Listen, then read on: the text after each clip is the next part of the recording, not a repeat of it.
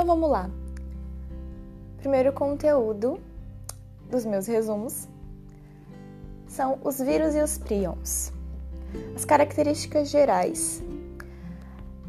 O vírus é uma entidade acelular. Tem um tamanho mais ou menos de 0,2 micrômetros. São extremamente simples, visíveis apenas em microscópios eletrônicos. São parasitas intracelulares obrigatórios.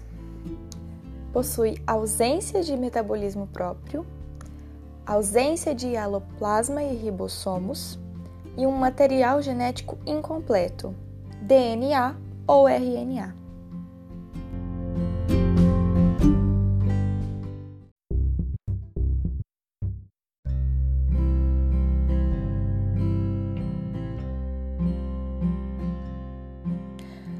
Para completar algumas informações ainda do Zika vírus, ele pode causar microcefalia é, nos bebês das mães que pegaram a doença enquanto grávidas. O que é a microcefalia? É uma condição neurológica em que a cabeça, né, o crânio e o cérebro da criança são significantemente menores do que o considerado normal. E as consequências são alguns problemas no desenvolvimento físico, motor e cognitivo, além de algumas infecções congênitas que são transmitidas durante a gestação. O vírus ele ultrapassa a barreira placentária e instala-se no sistema nervoso do bebê. Dessa maneira, compromete o sistema nervoso, causando a microcefalia e alguns outros problemas. A prevenção é semelhante à dengue, que é o combate ao mosquito, e a vacina ainda está em testes, uh, mas ainda não tem para humanos. A transmissão é pela picada do mosquito, que está contaminado pelo, pelo vírus Zika. Sintomas são a febre, mal-estar, dores no corpo, em especial nas articulações, dor de cabeça e dor nos olhos, apatia e cansaço, além de erupções cutâneas, que são pontos vermelhos na pele e conjuntivite.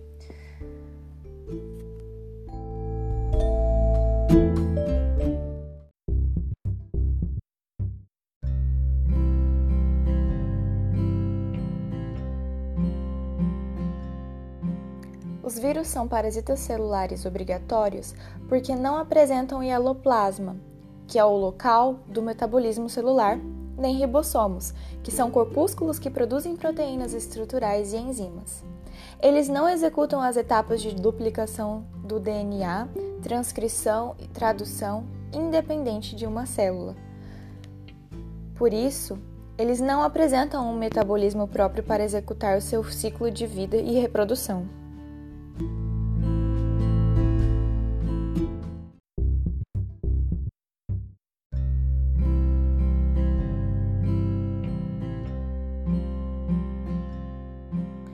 Agora eu quero falar um pouquinho sobre o bacteriófago, é, que é um vírus que ataca bactérias, tá?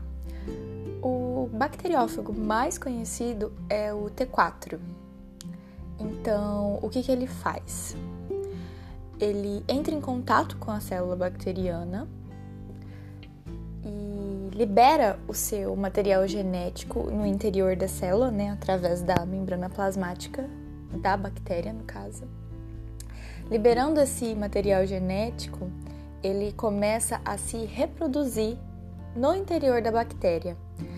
E a partir dessa reprodução são formados novos vírus.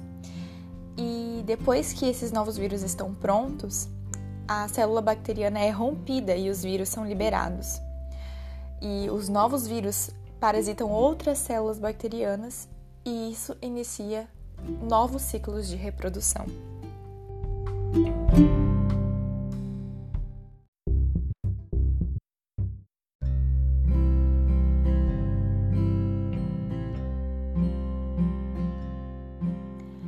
Agora eu quero que você preste bastante atenção porque eu vou descrever como funciona o ciclo lisogênico e o ciclo lítico do vírus tá?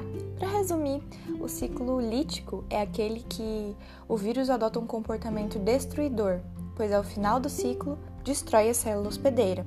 Já o ciclo lisogênico é aquele em que o material genético é, viral incorpora-se ao DNA da célula, sendo transmitido às células filhas. Então, é, vou explicar agora passo a passo para você gravar nessa sua cabecinha e nunca mais esquecer.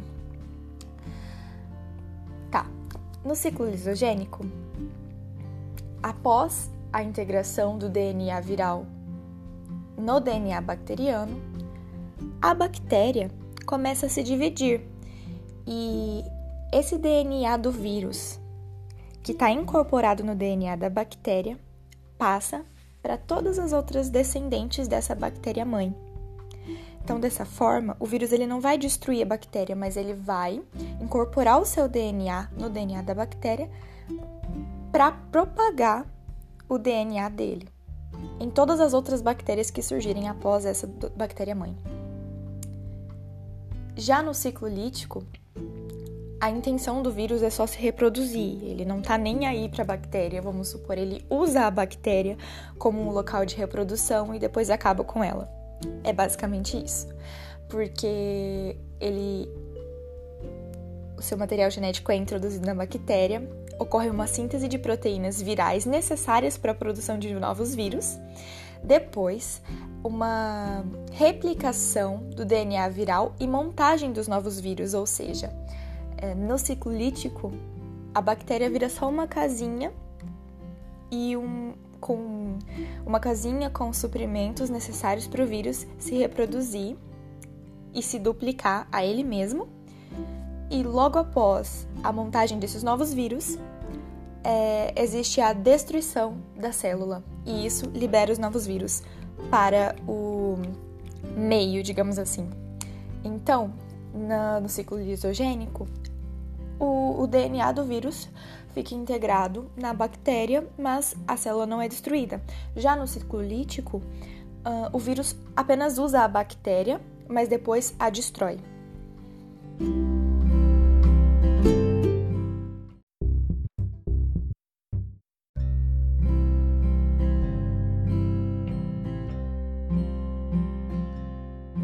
As categorias taxonômicas que a gente pode classificar os vírus são em ordem, família, gênero e espécie viral. As famílias virais são RNA de sentido positivo, RNA de sentido negativo, RNA de fita dupla, RNA com transcrição reversa, DNA de fita simples e DNA de fita dupla.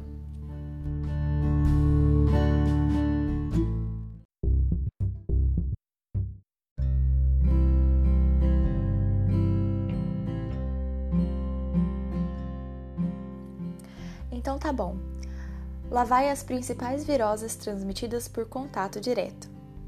Nós temos o resfriado comum, que tem o agente causador, o coronavírus e o rinovírus. Os sintomas é, são coriza e febre, e a prevenção é evitar o contato com doentes. Temos também a gripe, é, influenza, que o agente causador é o influenza vírus. Os sintomas são dores no corpo, febre e fraqueza e a prevenção é a vacina, além de evitar o contato direto com doentes. Além dessas, temos a rubéola, que o causador, agente causador no caso, é o rubivírus. E os sintomas são avermelhamento da pele por 3 a 5 dias.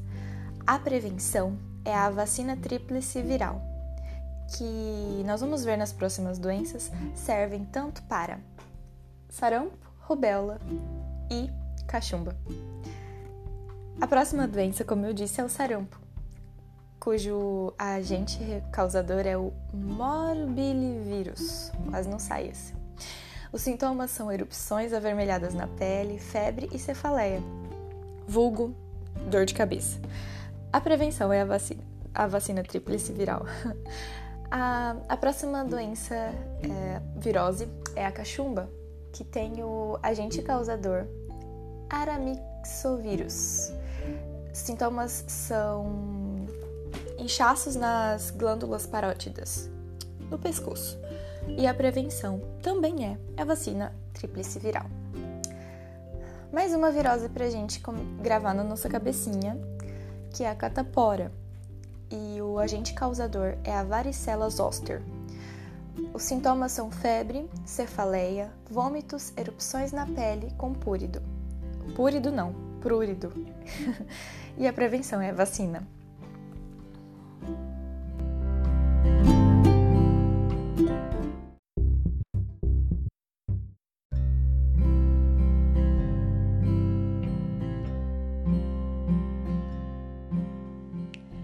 Continuando com as viroses, porque são um monte de viroses, a gente tem a varíola, que tem o agente causador poxvírus, e os sintomas são febre, cefaleia, dores pelo corpo e lesões cutâneas.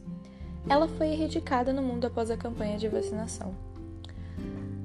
Temos também a herpes, que o agente causador é o herpes vírus. Ele pode afetar a pele mucosa, oral e genital. E para prevenir a herpes, o ideal é evitar contato direto ou indireto com os doentes. Ah, depois da herpes, a gente vai dar uma olhadinha na ebola, que tem como agente causador o ebola vírus, e os sintomas são febre intensa e hemorragias. A prevenção é evitar o contato direto com doentes. Aprofundando um pouquinho nos casos da ebola, os primeiros casos ocorreram na África em 1976 e o reservatório natural são morcegos frugíferos, frugívoros. Corrigindo. A transmissão se dá pelo sangue e pelas secreções. O tratamento ele não é específico, ele serve apenas para aliviar os sintomas. Para prevenir, uh, o ideal é evitar o contato e tem algumas vacinas que estão em teste. A gripe H1N1 é mais uma doença respiratória que possui origem viral. É causada pelo vírus da família Influenza A. Seu histórico é gigantesco, mas resumindo, em 1918, os primeiros relatos da existência do vírus no Alasca é, se deu por meio de vestígios de tecidos humanos infectados e congelados. Em 1919, houve surtos é, na Europa, a famosa gripe espanhola. Já em 1931, ocorreu o primeiro surto de gripe em porcos. Em 57, a gripe asiática com um vírus modificado conhecido como H2N2. Em 68, gripe de Hong Kong causada por uma no nova variedade viral, o H3N2. Em 77, gripe russa causada pelo vírus integral ah não, H1N1. Em 2009, ocorreu o reaparecimento do vírus H1N1 em forma de pandemia conhecida como gripe suína. E em 2016, o vírus H1N1 modificado e com a geração de novos sintomas. É, ela é uma, considerada uma doença contagiosa por meio do contato com secreções respiratórias de pessoas contaminadas, tosse, espirro e objetos contaminados. Vale salientar a preocupação com viajantes, pois acabam por disseminar o vírus para países e continentes diferentes. Os sintomas é, são semelhantes a uma gripe comum, uh, mas ocorre a presença de febre alta, tosse, dores de cabeça e no corpo e falta de ar. O período de incubação é, entre a infecção e o início da manifestação dos sintomas tem-se de 3 a 7 dias. Para que você seja diagnosticado com a gripe H1N1, você precisa de uma sintomatologia confirmada, coleta de secreções nasofaríngeas, confirmação da presença do vírus e só depois o tratamento. O tratamento é repouso, hidratação, medicação específica. A prevenção, lavar bem as mãos, evitar contato direto e a vacinação.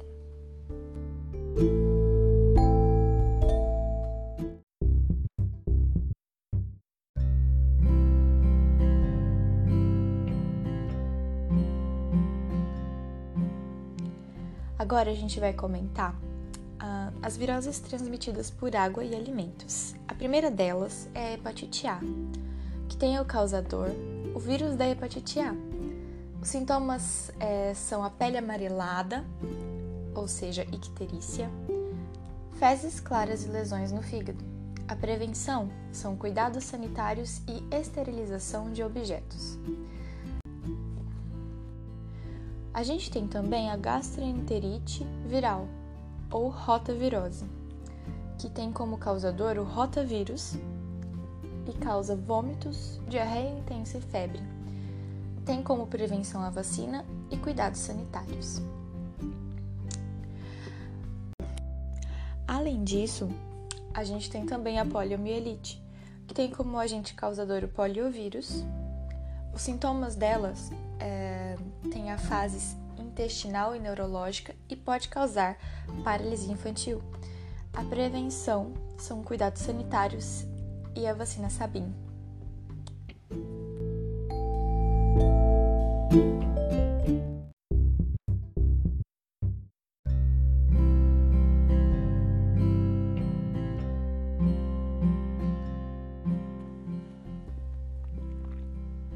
Agora a gente vai comentar sobre as viroses transmitidas por animais. A primeira delas é a raiva, ou hidrofobia, que tem como agente causador o vírus. Uh, ela afeta o sistema nervoso central e é fatal. A prevenção se dá pela vacinação em cães. Em caso de mordida, é, é preciso lavar com água e sabão a ferida e procurar ajuda médica. Além da, da raiva, temos a antavirose, que é causada por antavírus. Os sintomas são febre alta, dores musculares e hemorragias. E para se prevenir, é preciso evitar contato com excreta de roedor.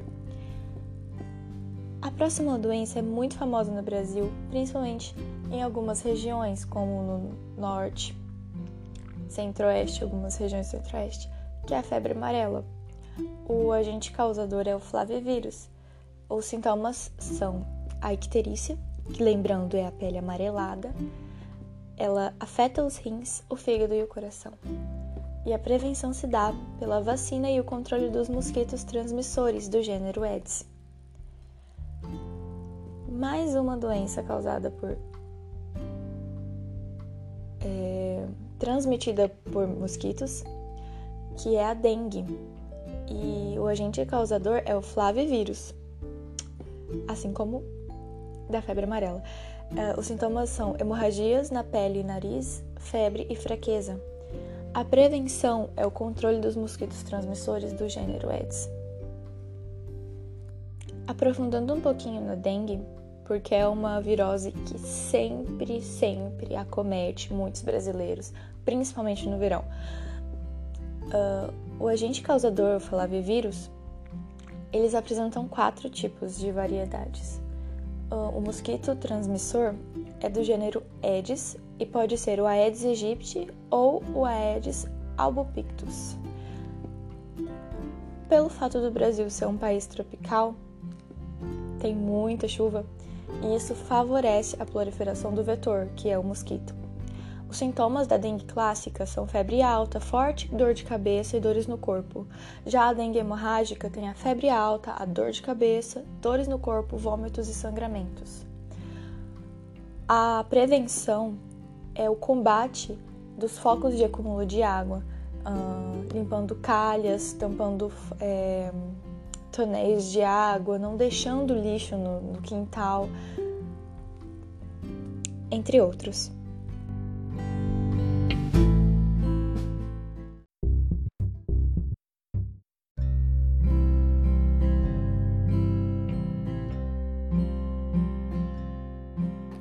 Chegou a hora da gente falar das, da febre chikungunya. Os primeiros casos dessa doença é, se deram em 1950, na Tanzânia, África. O primeiro isolamento do vírus causador da doença. É, em 2010, em São Paulo, no Brasil, houve o primeiro registro da doença no nosso país. O agente causador é, etiológico é o vírus C-H-I-K-V. Bem difícil de lembrar, mas vamos lá, você consegue. A família viral é a Togariidae e a característica marcante é que é um RNA de cadeia positiva como material genético. O vetor são os mosquitos do gênero Aedes, como o Aedes aegypti, que tem hábitos urbanos, e o Aedes albopictus, que tem hábitos rurais. A transmissão é através da picada do mosquito do... que está infectado pelo vírus. Os sintomas são febre, mal-estar, dores no corpo, dor de cabeça, apatia e cansaço, além de acometimento das articulações, especialmente na coluna vertebral. O diagnóstico se dá por hemograma e presença de anticorpos específicos contra o vírus. O tratamento não é específico, mas sim repouso e hidratação intensa e evitar o consumo de ácido acetil salicílico. A prevenção é semelhante à dengue, combate do mosquito. Vamos agora falar um pouquinho da Zika, que tem um histórico compridinho. Começou lá em 1947, é, na Uganda África, que foi a primeira aparição da doença em macacos da floresta de Zika. Em 54, na Nigéria, uh, ocorreu o primeiro registro da doença em humanos. Já em 2007, os primeiros casos da doença na Oceania. Em 2013, primeiros casos da doença na Europa, que foi na França. Em 2015, os primeiros casos de doença no Brasil, que foi na Bahia e no Rio Grande do Norte. O agente é, causador da Zika é o vírus Zika. é, o gênero viral é o Flavivírus, da, fam da família, família Flaviviridae. A característica marcante é porque é um vírus encapsulado com RNA de cadeia positiva como material genético. O transmissor, o vetor, é os mosquitos do gênero Aedes, que pode ser o Aedes aegypti e o Aedes albopictus e o ciclo de vida dele é curto duas semanas.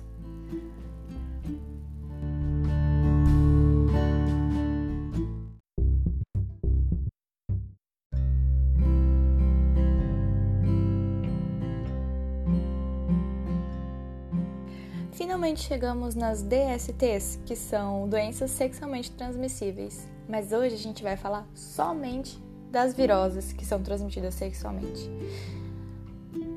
lá, para começar, nós temos as hepatites B e C. O agente causador é o vírus da hepatite B e o vírus da hepatite C, respectivamente. Os sintomas são pele amarelada, que é a icterícia, fezes claras e lesões no fígado. A prevenção é a vacinação para hepatite B e utilização da camisinha.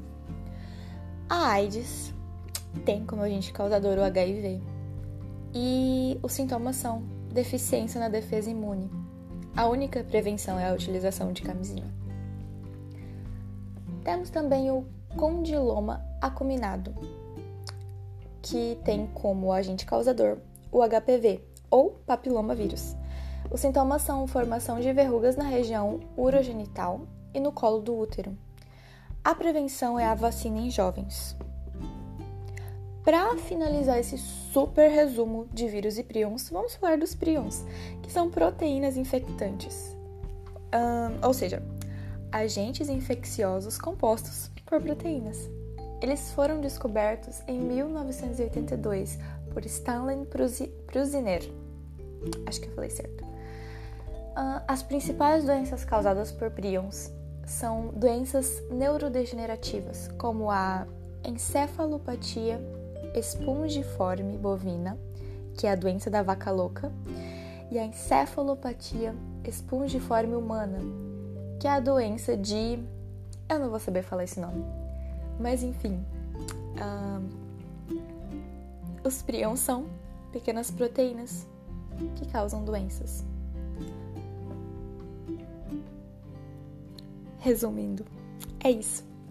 Eu espero que você consiga gravar todo esse conteúdo na sua cabeça e que você regasse no vestibular, na prova da faculdade, que seja. Até mais!